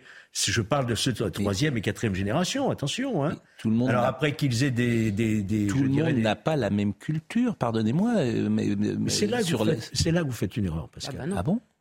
Moi, je pense. Point commun, je pense. Mais, commun. Bah, écoutez, on peut, avoir, on peut avoir. Moi, je, je connais bien le monde du sport. Je vous assure que où il y a effectivement euh, beaucoup euh, de, de, de, représentants de la issus de l'immigration ou même issus du monde musulman. Bah, c'est pas exactement les mêmes la même culture. Je suis désolé, ce n'est pas la même culture. C'est-à-dire que tu ne manges pas de la même manière, tu t'habilles pas forcément de la même manière. Bah, et alors, ça, je suis d'accord avec vous. Ça, c'est une autre question. Bah, mais et, là, vous parlez de délinquance après. C'est là qu'il y a un problème. Non, mais je vous dis. C'est là qu'il y a un problème. Je vous dis que les problèmes culturels, si on n'a pas les mêmes, peuvent être source de tension. Le rapport à la femme, par exemple, si on ne voit pas les choses de la même manière, peut être source de tension. C'est ça que je veux vous dire.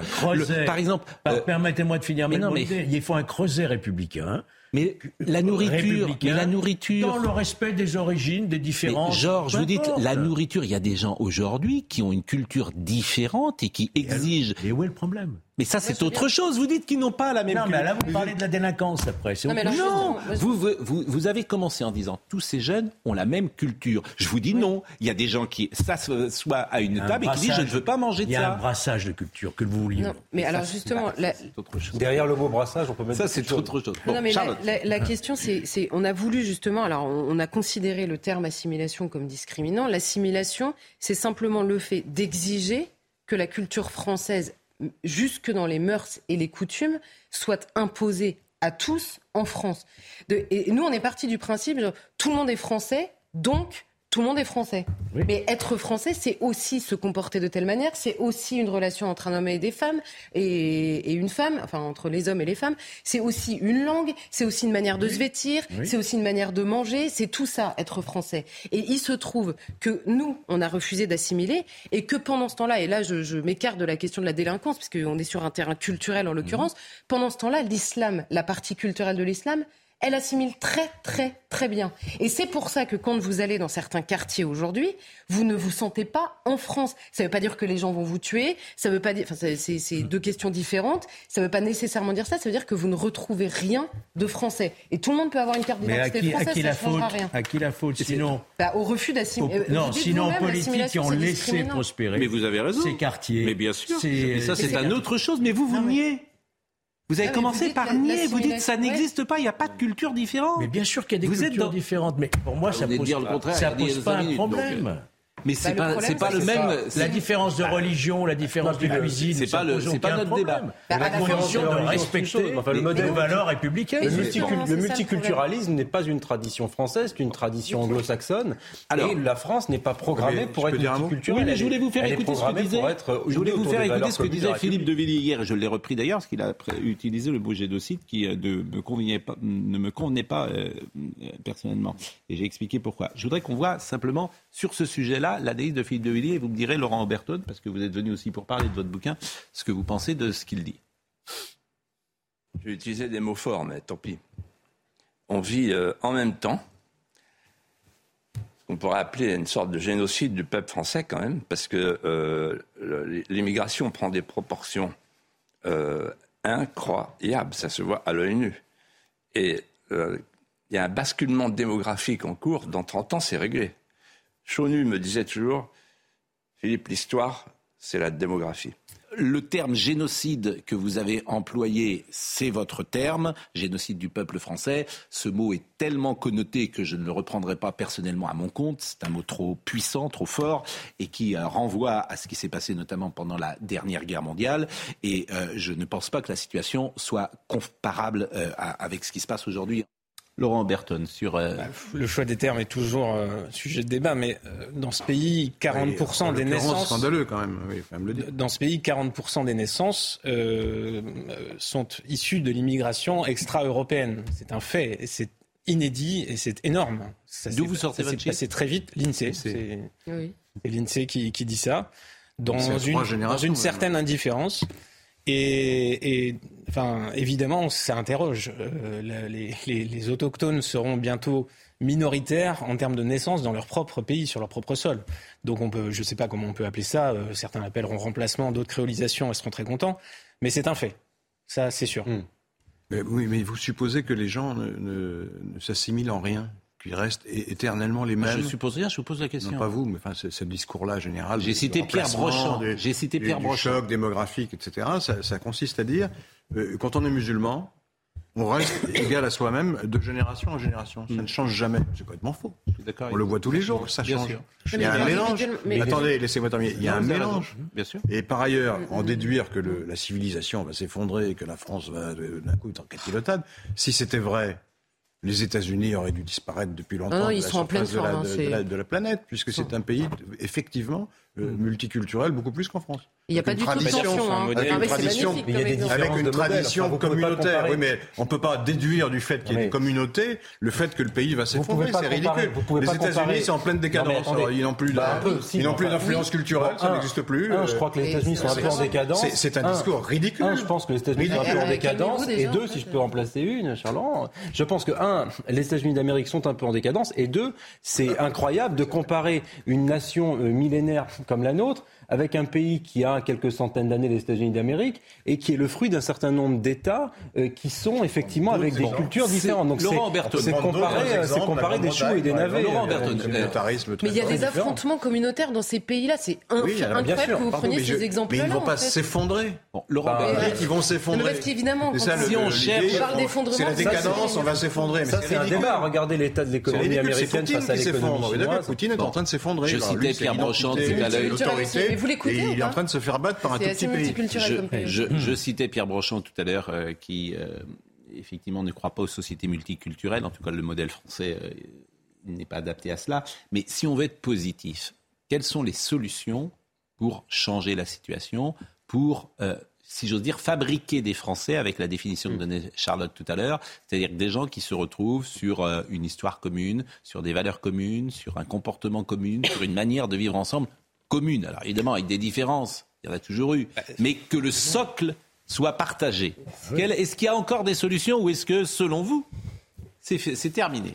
Euh, si on veut que les gens aient quelque chose en commun, il faut cesser d'importer des gens qui n'ont rien en commun euh, par millions. C'est une, notion assez simple, mais qui nous échappe depuis pas mal de décennies, il me semble. Le peuple français n'a jamais été consulté, n'a jamais voulu cette immigration de quantité qui lui est imposée, et elle est là. Euh, donc l'erreur est politique, elle continue d'être faite, et les conséquences, c'est toujours assez difficile de les exprimer. Euh, mais c'est un phénomène spécialement français, c'est-à-dire que ça n'existe pas en Italie, ça n'existe pas en Espagne. C'est occidental, c'est assez général, mais nous disons qu'on a pris pas mal d'avance quand même. Ça n'existe pas en Pologne, ça existe pas beaucoup en moins, Hongrie Beaucoup moins dans les pays de l'Est qui ont, qui n'ont pas pris cette option d'immigration euh, extra-européenne, de culture euh, éloignée, on va dire. Alors écoutez, parce que Philippe de Villiers était euh, hier avec nous, mais il était également avec Sonia Mabrouk. Et hier, on l'a peu entendu sur Éric Zemmour, je l'ai regretté d'ailleurs, parce qu'on n'avait pas forcément de temps, mais c'était intéressant de voir l'analyse qu'il faisait de la campagne de Zemmour. Écoutez Philippe de Villiers.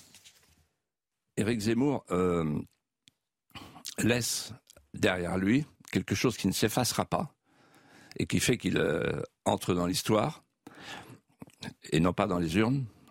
L'histoire, c'est beaucoup plus important que les urnes. C'est le concept du grand remplacement. Remplacement d'un peuple, remplacement d'une civilisation. Et donc, qu'est-ce qu'on voit depuis la présidentielle? On voit, à travers l'exemple que je donnais tout à l'heure, mais bien d'autres exemples, que il avait raison, avant tout le monde. Un exemple, euh, qui me révolte et qui indigne beaucoup de Français. C'est le décalage entre ce qui se passe dans nos écoles et sur les réseaux sociaux sur la question du voile, avec une véritable propagande euh, effrontée, une provocation euh, systématique, c'est qui, invite les jeunes filles, les, les, jeunes gens à, porter le camis, le, la baya et d'autres. La baya, etc on en a parlé euh, déjà euh, tout à l'heure, mais en revanche, c'était intéressant de voir quand il dit est-ce que Eric Zemmour avait raison? Je ne sais pas ce que cette phrase euh, veut dire, mais est-ce que vous la partagez ou pas? Bah, Oui, enfin sur, sur un certain nombre de points, je pense qu'il a, il a trop raison. Et les Français attendent plutôt un discours euh, qui va les, les, les, réconforter plutôt que de leur mettre. Oui, mais manifestement, les Français ne l'ont pas suivi. Emmanuel Macron. Euh, non, mais justement. Emmanuel justement, Macron a, a, a justement largement. Il n'y a même pas eu de, de, de, de match, si j'ose dire, à l'arrivée. Emmanuel Macron présentait un projet euh, confortable. Le, le, Français moyen euh, tient à sa, sa, cette situation. Ils préfèrent ne pas voir, je pense, certaines réalités, mais peut-être les affronter. Peut-être qu'il ne partage pas tout simplement qu'il n'a pas ce sentiment. Peut-être que dans sa vie quotidienne, il ne partage pas le sentiment que vous avez. Il ne se sent pas euh, en perdition. Il pense que ces phénomènes sont marginaux, que au fond, euh, le vivre ensemble peut fonctionner. Il y a effectivement euh, des excès parfois ou des gens radicaux, plus exactement, que des excès, mais qu'au fond, tout ça va se fondre en 20 ans, 25 ans dans une nouvelle civilisation et que les sujets dont on parle aujourd'hui, dans 25 ans, on n'en parlera plus. Voilà, on est là dans une période un peu de, de crispation. le français l'espère peut-être, mais à mon avis, il ne le pense pas. Et les, enquêtes d'opinion montrent systématiquement mm. que pour le français, le vivre ensemble est une catastrophe, le remplacement existe, euh, la justice elle existe, et oui, mais il ne s'est pas retrouvé. Oui, mais je constate là où il y a, là où il y a un paradoxe que le parti ou les partis qui font campagne sur vos thèmes, oui. parce que vous êtes un militant, vous êtes un militant de ce, euh, courant-là. Et, et mais si. Je, vous êtes militant, c'est pas gentil de dire ça, vous êtes militant adverse. Moi, je ne me cache pas. Oui. Personne se cache. C'est ça la différence. Et donc, euh, les partis qui sont d'accord avec vous euh, ils ont toujours été battus. Non, mais c'est. Oui, oui mais, ça, mais, ça, mais, mais, ils ne font qu'augmenter. Hein. ils, ne font qu'augmenter. Et en Italie, et, en, Italie Madame Meloni. Et ils ont augmenté. Oui, oui, je sais bien que vous, vous appelez de vos voeux la, la victoire. Oh, putain, D'accord. Mais, ça ne se produira pas. C'est pas bien, alors. Franchement, c'est pas bien. Pas d'attaque personnelle. Euh, Charlotte vous répond. Les flux migratoires. Charlotte, si on ne reprend pas la ah, moi, je suis pas pour le, je suis pas pour l'ouverture indistincte des frontières. Non seulement. J'ai jamais défendu oui, oui, mais de toute façon, vous n'avez jamais rien défendu de ce qu'on vous reprend jamais. Donc bon, le, le aujourd'hui en Europe, aujourd'hui en Europe, vous avez une majorité de pays qui s'opposent à la Commission européenne sur la question de la régulation de l'immigration. Un, donc une majorité de pays au sein de l'Union européenne, notamment tous les pays de l'Est. Hmm. Deuxièmement, en effet, aux élections euh, européennes, et alors c'est pas c'est pas spécialement qu'on appelle de nouveau, je sais pas quoi, c'est que ça, ça, vous gêne probablement d'en parler, mais ce sont des coalitions qui ont systématiquement gagné jusqu'au Danemark où la coalition de centre-gauche plutôt, uniquement sur la question de l'immigration, est reconduite dans les, dans les urnes. Enfin, sur la question, parce que là, euh, Philippe Devilliers parlait de est-ce que Zemmour avait raison ou pas sur la question du remplacement. Non seulement, alors moi je veux bien qu'on nous explique que euh, Éric Zemmour n'a fait que 7%, mais il me semble que vous oubliez un peu que Marine Le Pen est arrivée au second tour et que c'est quand même un sujet qui est important pour ses électeurs. Sans compter qu'au-delà de ce courant euh, politique-là, vous pouvez appeler, qui appelle ça le remplacement, D'accord? Sur la question de l'immigration. Vous avez Emmanuel Macron qui nous explique qu'il va falloir répartir tout le monde parce qu'on vit une transition démographique. C'est la même chose qu'un grand remplacement. Et Jean-Luc Mélenchon, qui a fait des scores honorables, qui lui parle de créolisation. C'est encore la même chose. Donc sur le constat, tout le monde est d'accord. Je suis désolé. Bon, c'est pas du tout la euh, même chose, excusez-moi. Ah euh, bah Est-ce que, bah vous avez lu Armand Est-ce que vous avez lu Armand Erchadi hier dans le Figaro? Papier très intéressant d'ailleurs.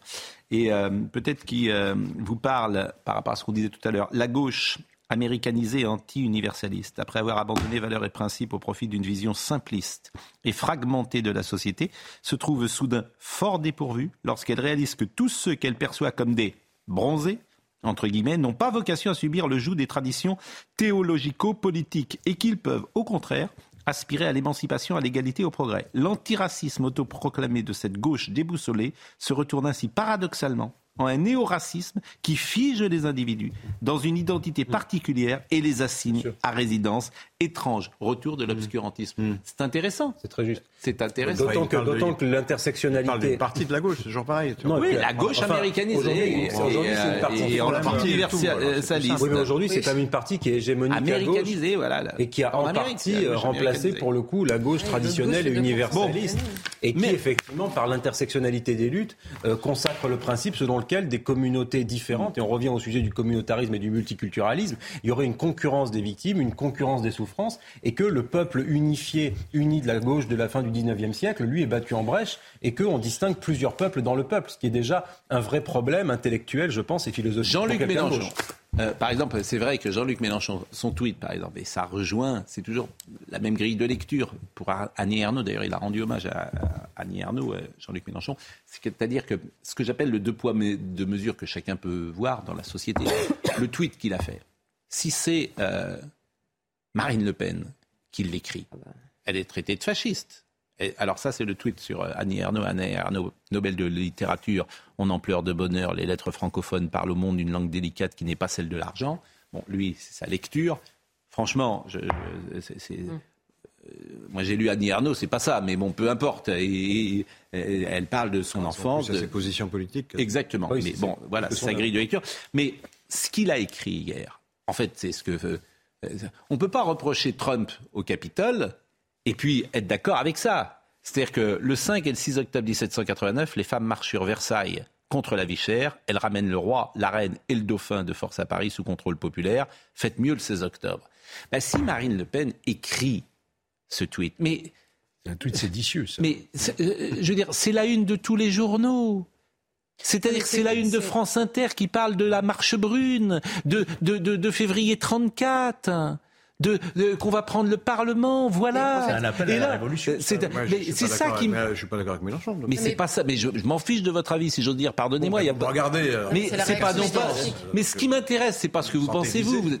Mais vous n'êtes pas le nombril du monde. Euh, je veux dire, vous n'êtes pas au centre du. monde. Mais vous n'êtes pas au centre du monde. Mais je, je, vous, je souligne que si que si Marine Le Pen, c'est la une de Libé et c'est 6 février 34. Voilà, ils vont marcher sur l'Assemblée nationale. C'est le colonel de la Roque. C'est ça que je veux vous dire. Et vous le savez comme moi, vous riez. Et vous avez bien raison de rire d'ailleurs. Charlotte. Non mais on va, on va, sortir du, du monde de l'imagination puisque Marine Le Pen n'écrira pas ce tweet, on le sait tous très bien on va revenir dans le monde de la réalité. Mm. Il y a quelques années, vous avez forcément entendu parler, on en a parlé pendant 15 jours en édition spéciale sur toutes les télés, de la tribune des généraux dans Valeurs Actuelles. Ah oui. Ah oui. Ah bah là, ça vous fait beaucoup moins rire tout à coup. Hein. Dans cette tribune, il... non, non, mais parce que c'est très intéressant sur la question de la réaction médiatique. Tout à l'heure, vous ne vouliez pas comprendre. Dans cette tribune, il était écrit quoi? Les généraux disaient si la situation se poursuit telle qu'elle est aujourd'hui dans les banlieues, l'armée pourrait être amenée à intervenir. Hmm. Je me souviens très bien, on avait fait un plateau ensemble. Vous aviez vu, comme beaucoup de nos confrères, vous aviez vu un appel au putsch. Cette question, bah si, si. Et l'appel au putsch, L'idée était née dans la tête de Jean-Luc Mélenchon, hmm. puisque souvenez-vous, une policière s'était fait égorger euh, dans l'entrée d'un commissariat quelques jours plus tôt, et euh, euh, le, comment dire, le, discours tournait vinaigre, notamment sur la question de la NUPS et de, de son aveuglement sur la question du terrorisme. Jean-Luc Mélenchon sort de nulle part cette tribune, nous accusant de l'avoir fait un 21 avril, qui était l'anniversaire du putsch des généraux en Algérie, comme si on avait pensé à ça au moment de la mettre en ligne. Bon, passons. Et là, toute la machine médiatique s'est enclenchée pendant deux jours, appel au putsch. Là, on vous sort un tweet où Jean-Luc Mélenchon, chef de, parti, appelle les gens à faire mieux qu'une révolution qui s'est finie par la mort du roi, quand même. Et là, ça vous fait rire. Vous dites c'est l'histoire de France, ça vous fait rire. Et tous les médias, ça les fait rire. C'est pas crédible. Excusez-moi, mais le deux poids deux mesures, là, il vous saute au visage, en fait. Est-ce que je peux répondre? Euh, Charlotte a parlé, là. Allez-y, répondez. la référence à la Révolution française, c'est vrai que c'est une difficulté parce que la fête nationale, notre fête nationale, tous les ans, 14 juillet, c'est une émeute qui s'est ben, soldée par le massacre du gouverneur et par une bataille avec des canons, etc. Enfin, c'était très violent le 14 juillet 1789. Ah mais je sais. Et hein, pourtant, on s'y réfère. Voilà. Et pourtant, c'est la fête nationale. Et pourtant, le drapeau bleu, blanc, rouge qui a été créé à cette époque-là euh, est, un drapeau qui a couvert beaucoup de crimes, comme disait Madame Roland. Je, je, euh, liberté, quand de crimes. 14 juillet, on de pas Et, bon. et, le 14 juillet, c'est une émeute. Donc, euh, on fait référence au 6 octobre. Euh, non, non, il a demandé de s'inspirer. Il demande de s'inspirer de ce qui s'est passé. Je pense que sur ce point, il a tort. Et il a tort. La référence à la Révolution française fait référence à des événements violents. C'est vrai. On est Sauf qu'il reste aux appels à global de la Bastille. C'est pas ça, on ne parle pas de ça. Allez, la différence, c'est on ne parle pas de ça. Mais de toute façon, avec le tweet et quel rapport avec ce que je viens de dire C'est un rapport puisqu'il fait référence au 6 octobre. Laurent Geoffrin. Donc le décalage médiatique, on en parlera dans deux ans. Laurent Geoffrin, tu lui parles de. Ah non, mais c'est incroyable. De Claude François, il te parle de Gilbert Bécaud. C'est ça, absolument. J'ose cette Donc vous avez un esprit, je sais pas comment c'est fait, j'ai jamais vu ça. Je parle d'un truc, mais ça n'a rien à voir avec ce qu'on vous dit. on vous dit l'espace médiatique. Vous reprochez à Mélenchon d'avoir fait référence à la Révolution française.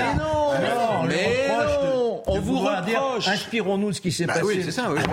Pour refaire la Révolution française. On vous c'est pas crédible. S'il vous plaît, on souligne que vous avez un dirigeant de parti qui appelle euh, comment dire, à, descendre dans la rue et à un mouvement factieux et que ce n'est pas traité par l'espace médiatique. C'est tout ce que je dis. Mais parce que c'est pas crédible. On vient d'en parler pendant une demi-heure. Ah bon Mais alors quand c'est Marine Le Pen, c'est beaucoup plus ah crédible. Bah, alors là, vient d'en parler pendant une demi-heure. La bête immonde qui arrive. non mais le pire, c'est qu'à la fin, ça vous fait rire. Oui, ça me fait rire. Ça me fait rire parce que je oh. préfère la Révolution française aux fascistes des années 30. Ah, oui, je préfère. Ah bah, Excusez-moi. Eh ben c'est très bien. Mais c'est pas non plus, ça n'a aucun rapport encore. C'est ça la conclusion. Non mais quand vous commentiez la tribune des généraux, j'avais quasiment l'impression d'avoir pourquoi il reste une minute trente euh, C'est là où vous êtes quand même un peu bancal dans votre euh, indignation. J'appelle Marine Le Pen, Marine Lançon. J'appelle Marine Lançon, Marine Le Pen. Je préfère, euh, je préfère Danton au colonel de la Roque, oui, c'est vrai. Est-ce que vous pouvez vous taire Et Robespierre aussi Bon, bah tiens, on va écouter tout à l'heure notre ami Philippe Labro, qui présentera son émission sur C8 dimanche. Il reste trois minutes. Ah bah, il est parti, le chronomètre. Ah bah oui, il reste une... Bah, si j'ai pas le bon chrono, effectivement, je pensais qu'il restait 3 minutes 30. Euh, bon, bah alors vous reviendrez un autre jour, monsieur Aubert, parce qu'il reste qu'une minute 30. Donc on va écouter Philippe Labro. Non, non, mais euh, on, reviendra avec vous. Philippe Labro qui reçoit Martine Gossiot, qui est la veuve du dessinateur Sampé, euh, qui est disparu cet été. Elle publie un recueil inédit de dessins de Sampé dans le très bel album Sampé en Amérique. Elle va présenter quelques croquis inédits et il y aura sur le plateau Bernard Campan, Éric Perrard et Anna Kova. Voici cet extrait. Il arrive avec quelques coups de trait, hein, très peu. Vous allez nous les montrer dans vos croquis parce que Martine nous a apporté des choses inédites, mes enfants. C'est des documents extraordinaires. oui, ce sont des, carnets. Ces carnets, ces carnets de croquis qui sont, qui sont vraiment. Euh, voilà, alors ça, il les avait chez lui, mais en même temps, il avait, il avait toujours des tout petits comme ça sur lui, qu'il mettait dans sa poche. Et dedans, il prenait déjà des petites, des petites esquisses, des petites choses qui sont. Voilà. N'allez pas trop vite, montrez-le à la caméra, voilà. Voilà. Sans trop bouger, s'il vous plaît.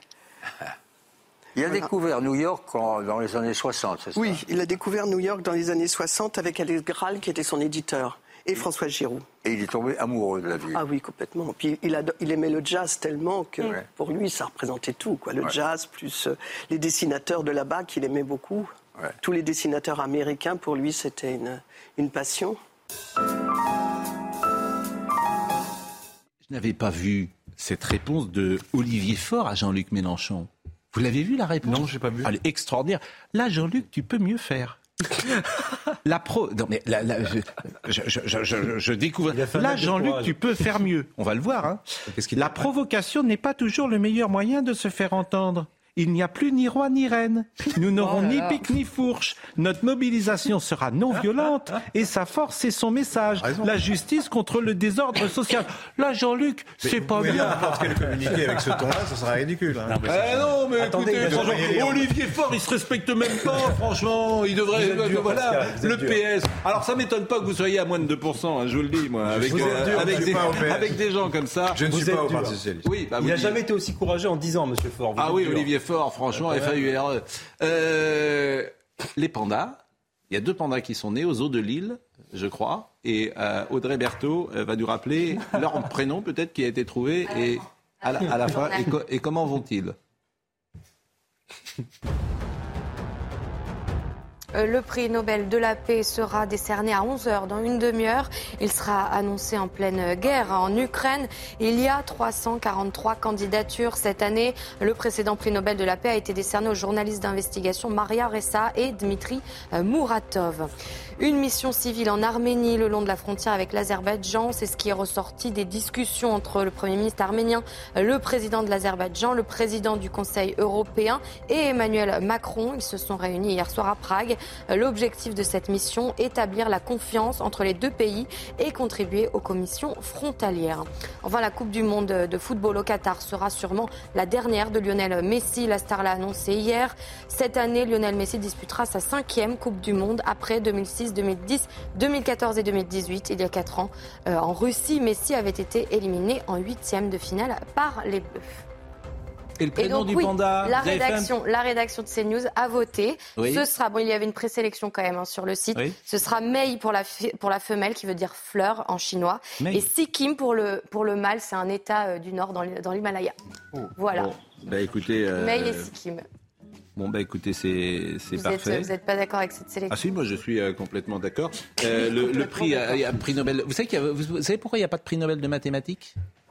J'ai appris ça. Non, je ne sais pas. C'est la médaille film. Mais Oui, mais, mais parce que Monsieur Nobel, sa femme, euh, le trompait avec un mathématicien. Je vous jure, c'est vrai.